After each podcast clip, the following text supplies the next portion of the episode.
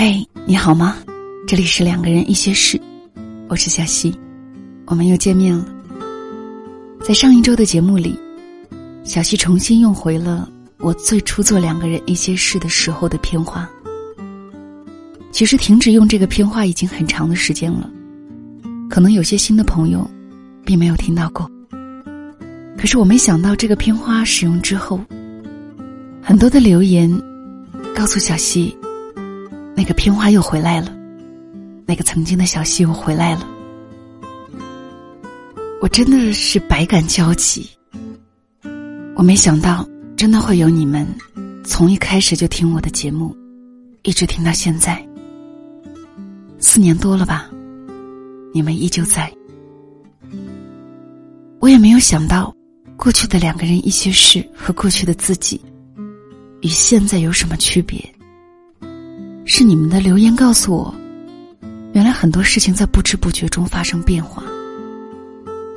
就像我们人生当中的很多事情一样，我们只顾着低头往前走，走了很久，却忘记了为何而出发。我想，这个片花，可能就像是小溪做两个人一些事的初衷一样。它让你、我，还有更多的人，想起了那个时候的自己，想起了出发时候的自己。感谢你们给我的这种体验，感觉特别好。既然你们那么喜欢，那么这个片花，以后还会继续陪伴大家。我知道来听节目的你。很多时候都是因为一个时段儿、一件事，或者在一定的场景下。过了这个时期，或许你不会再想起来听我。可是只要来过就已经足够。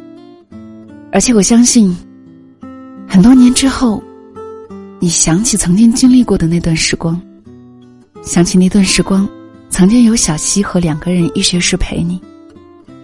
或许你还会打开喜马拉雅。还会搜索两个人一些事，还会听听我是否还在。我想这种感觉就已经足够了，没有什么大的意外，我会一直在这里陪着你，过去的你，现在的你，以及未来的你。今天的分享是来自冷莹小学的一个好朋友。也是一个我很喜欢的作家。这篇文章叫做《命运像个悖论》，你是最甜的那颗糖。出自冷莹的新书，请晚点再离开我。以下的时间讲给你听。窗外阴天了，音乐低声了。我的心开始想你了。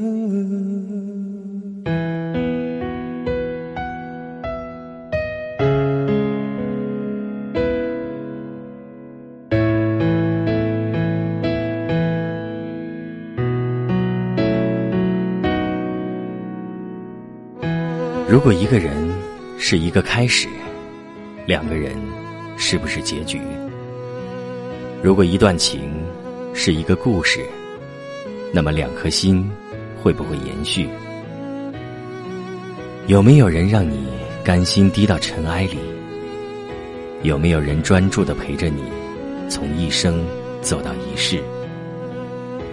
每周日晚，两个人一些事，为你讲述那些年我们的故事。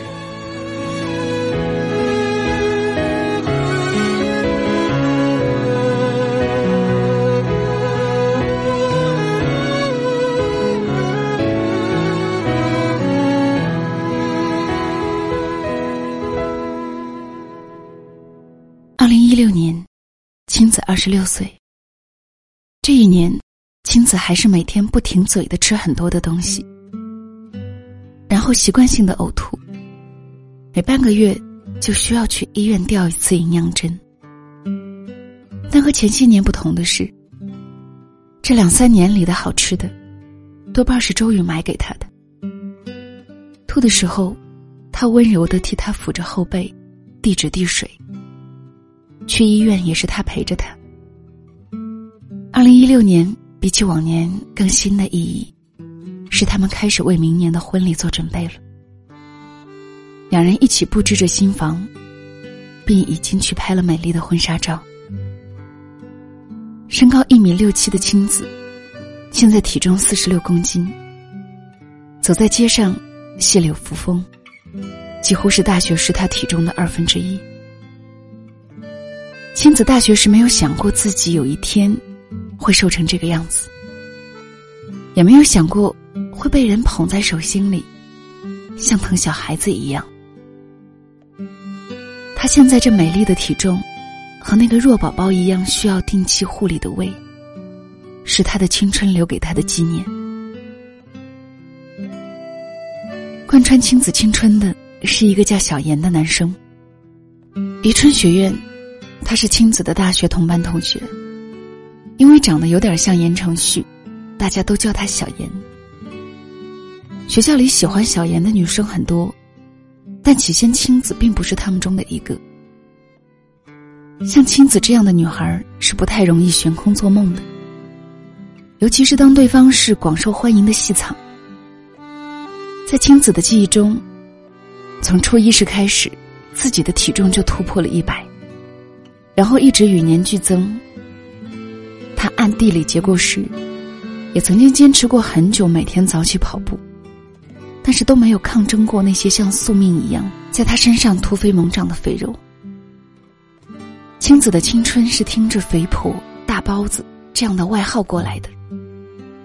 每晚的宿舍夜谈会中，他听着同宿舍女孩春心萌动的雀跃心思，一心甘做那个没心没肺、不谙情事的傻妞。是的，那个时候的他，根本不敢想象恋爱，更不敢想象同小妍那样一个英俊的男孩子恋爱。那么一切是怎么开始的呢？也许就是从那天出教室时，他在台阶上的一个踉跄，旁边一只手及时扶住了他。青子抬起头来，前面那么近的一张脸，眉目好看的让他挪不开眼睛。是小妍啊，他从来都没有敢认真看过的小妍。老天怎么能让一个男人长得这么精致好看呢？那一刻，青子的大脑大片空白。只容得下这一个念头。那天之后，青子的心不属于自己了。他日夜魂不守舍的，满天下只围着一个小妍。青子不敢告诉任何人自己的喜欢，所能做的最放肆的事，也不过是抓住每个无人注意的时候，多看小妍一眼。就是这样的小心翼翼，也还是被好事的同学抓住了端倪。出于消遣，体重一百七十斤的青子，成了男生们取笑小严时的重磅武器。青子敏锐的感受到了小严神情里的难堪，自觉的将自己的心思往更深的地方埋了埋。偷看他的次数大为减少，方式也更为隐蔽。就是这样，也没有平息小严在同学们并无恶意的取笑下的恼怒。这就有了青子后来的难堪。那天在一堂微积分课上，青子脖子有些发酸，扭头活动颈椎的时候，习惯性的用视线找了找小严。那天小严坐在他后排远侧靠窗的位置，他看到他时，他正抬起头来，两人的视线撞了个正着。青子一时有些羞涩，忘了收回视线。而那天早上刚被舍友拿他开过玩笑的小严。一见他看他，就火气上了头，当即一把将课本摔过来，正中青子的脸。看什么看，五花肉！那天的青子丢尽脸面，却梗着脖子没有哭。课后回到宿舍，宿舍女孩们都围在他身边，七嘴八舌打抱不平。那个时候，青子才知道，原来小严在男生宿舍里一直把他叫五花肉。也是在那天，他听到了很多来自小严在他背后羞辱他的话语。原来除了他，大家都知道小严是怎样嫌弃他、折辱他。那天晚上，亲自咬着被角把头埋在被子里偷偷哭了一整夜。他发誓要减肥，这次一定要成功。青子几乎是怀着对自己的憎恶，展开了一场残酷的减肥。他选择的方式是节食，每天一个苹果，两根黄瓜，一个白馍，一份素菜，绝不允许自己沾一点荤腥。地三鲜之类有大的荤菜也绝不触碰。周末他也常找理由不回家，同外地的舍友们一起窝在学校里。同时，他还不管不顾的用上了减肥药。他才不管那些耸人听闻的副作用。但凡身边有人推荐哪一款瘦得快，他就扑去药店买回那一款。那几个月，青子最怕的就是闻到肉香。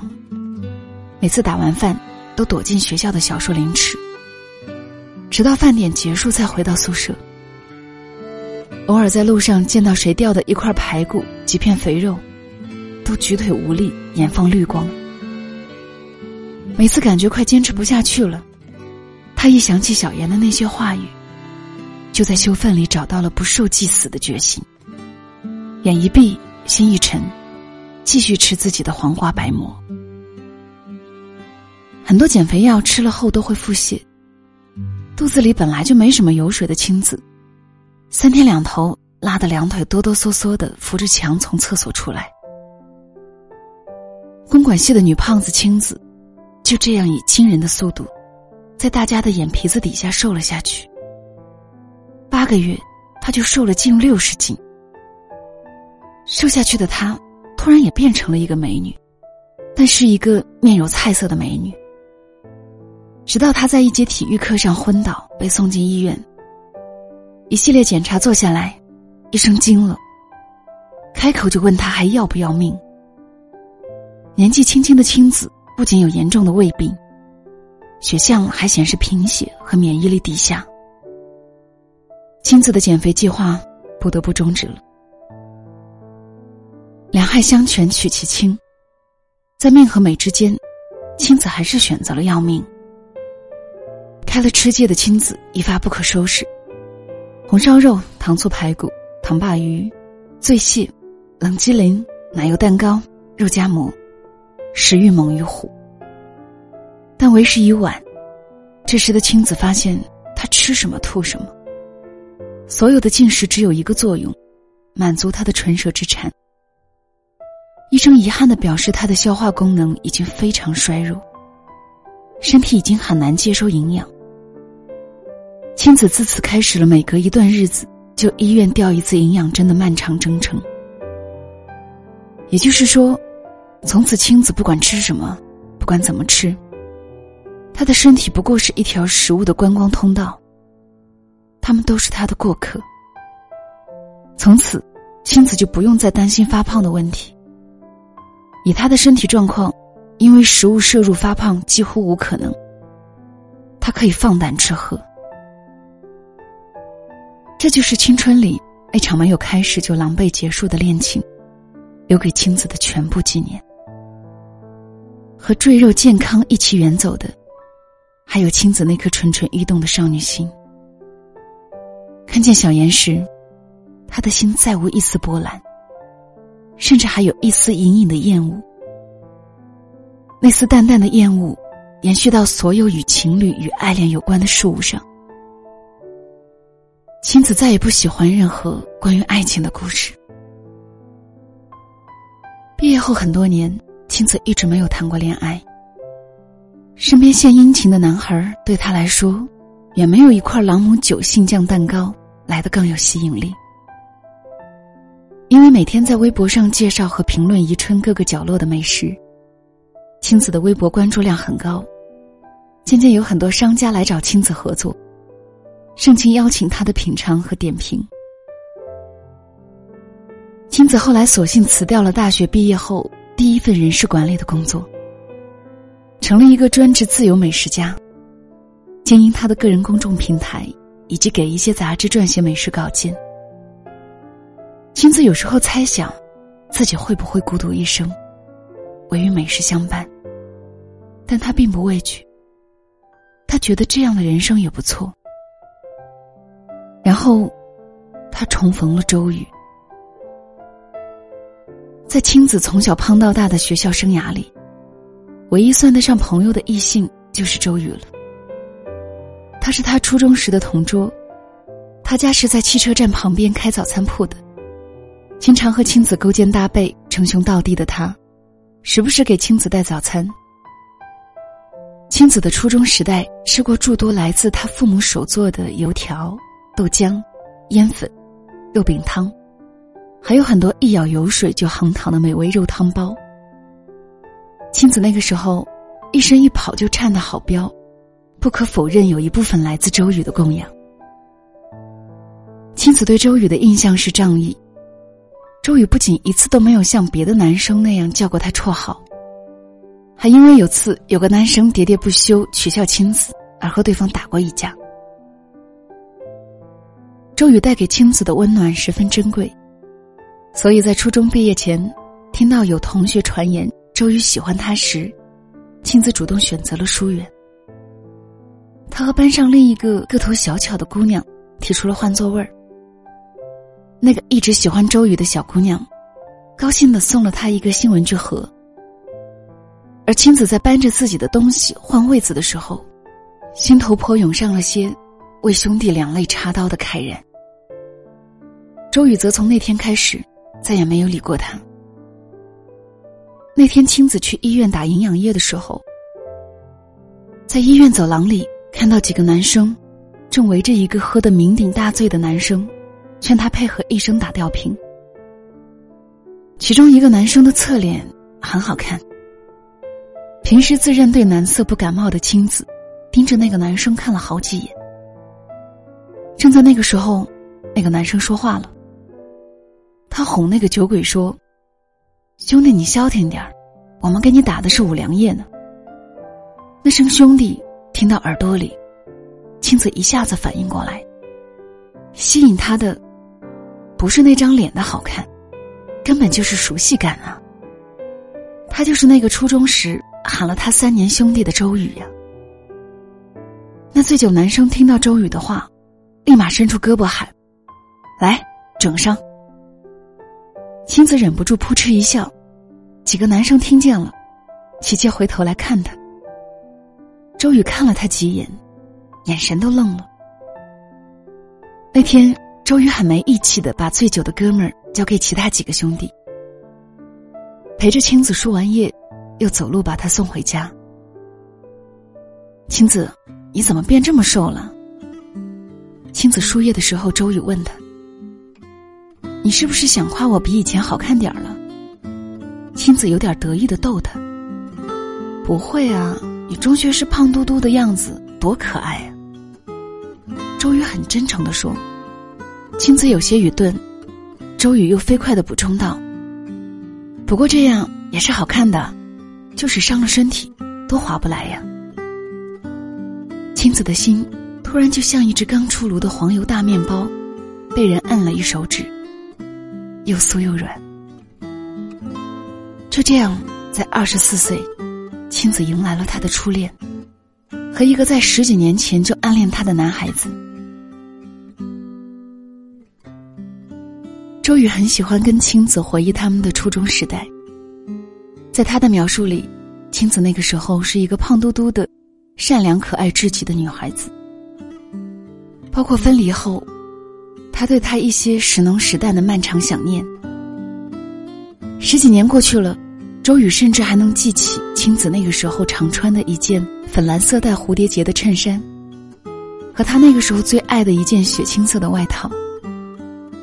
在他诚挚发光的描述里，青子就像一个被捧在圣坛上的公主。青子从来都没有想过，原来即便是青春里。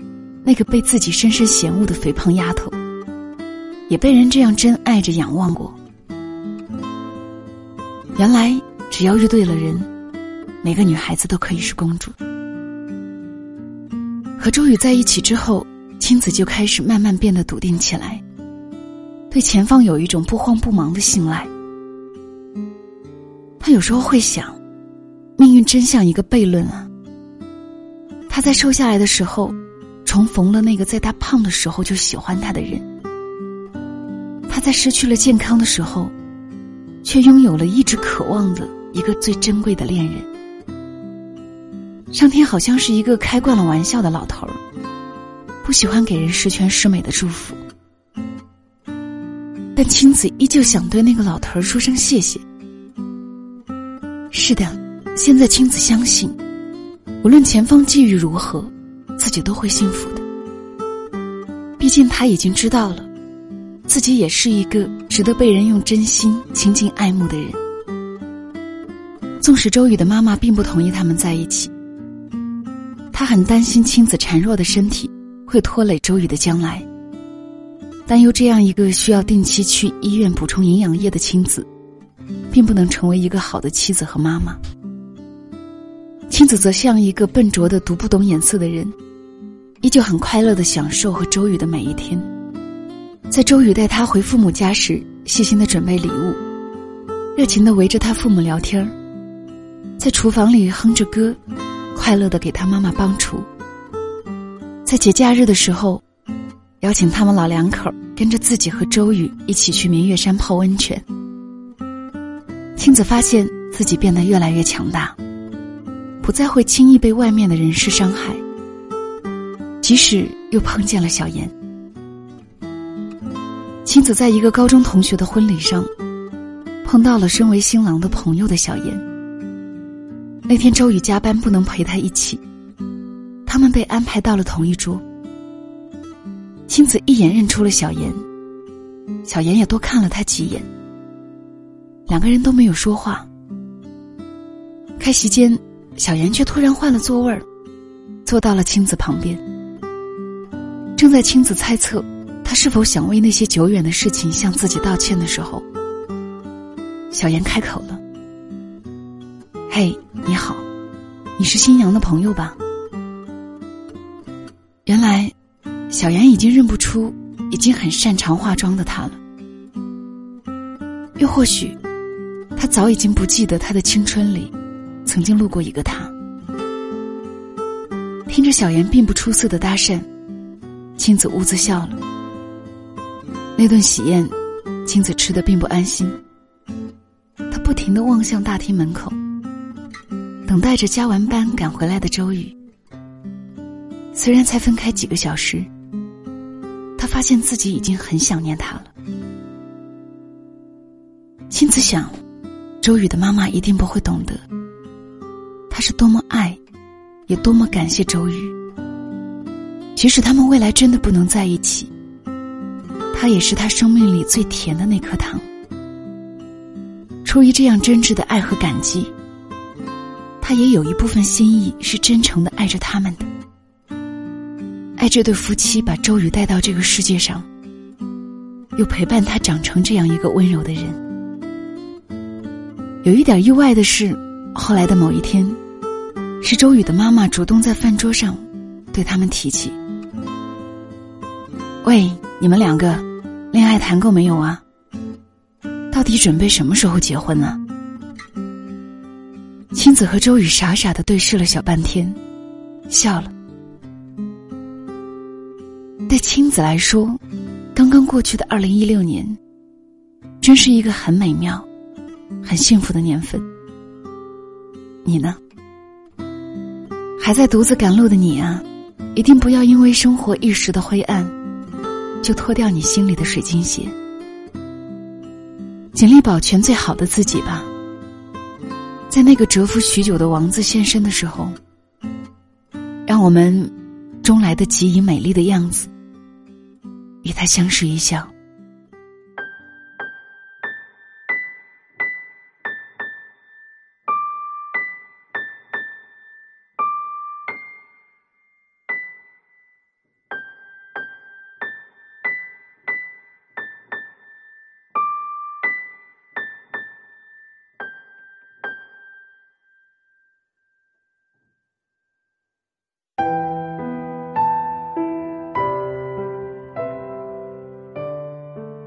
这里是两个人一些事，谢谢你的收听，我是小溪，春晓的晓，希望的希。每个周日的夜晚，给你讲一段故事听。不知道你能不能感受得到，小溪在讲这个故事的时候的那种感觉，情不自禁的嘴角是上扬的。特别是最后，周宇的妈妈说的那句话：“你们什么时候准备结婚呢？”这真的是一个特别美好的结局，你说呢？而我最欣赏的是青子最后的那一句感触：只要有一个人曾经真心的爱过自己，温柔的待过自己，陪伴过自己，无论今后是否真的在一起。都是足够幸福和宽慰的。好了，今天的分享就到这里，谢谢你的收听，我是小溪，春晓的想，希望的希，记得每周日要来听我，晚安。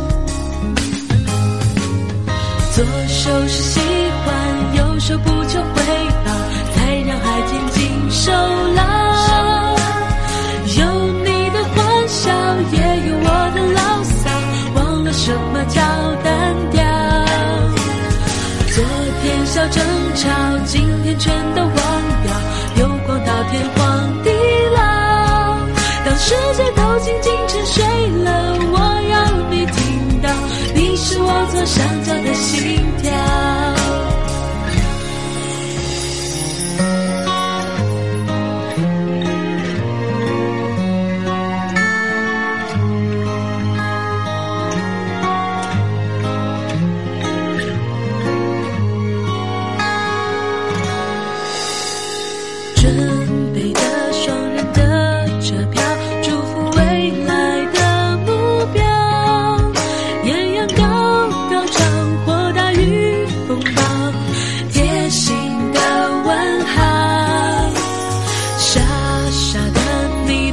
不知道你有多么的重要。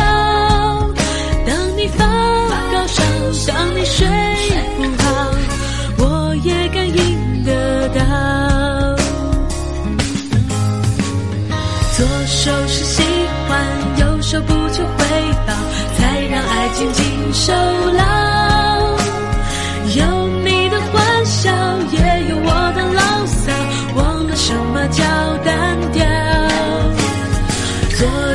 争吵，今天全都忘掉，有光到天荒地老。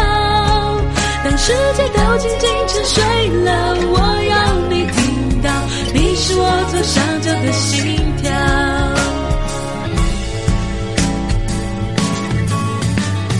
左手是喜欢，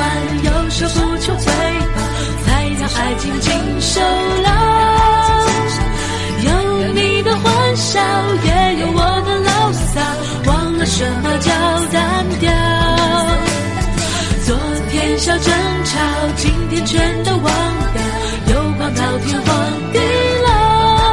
当世界都静静沉睡了，我要你听到，你是我左上角的心跳。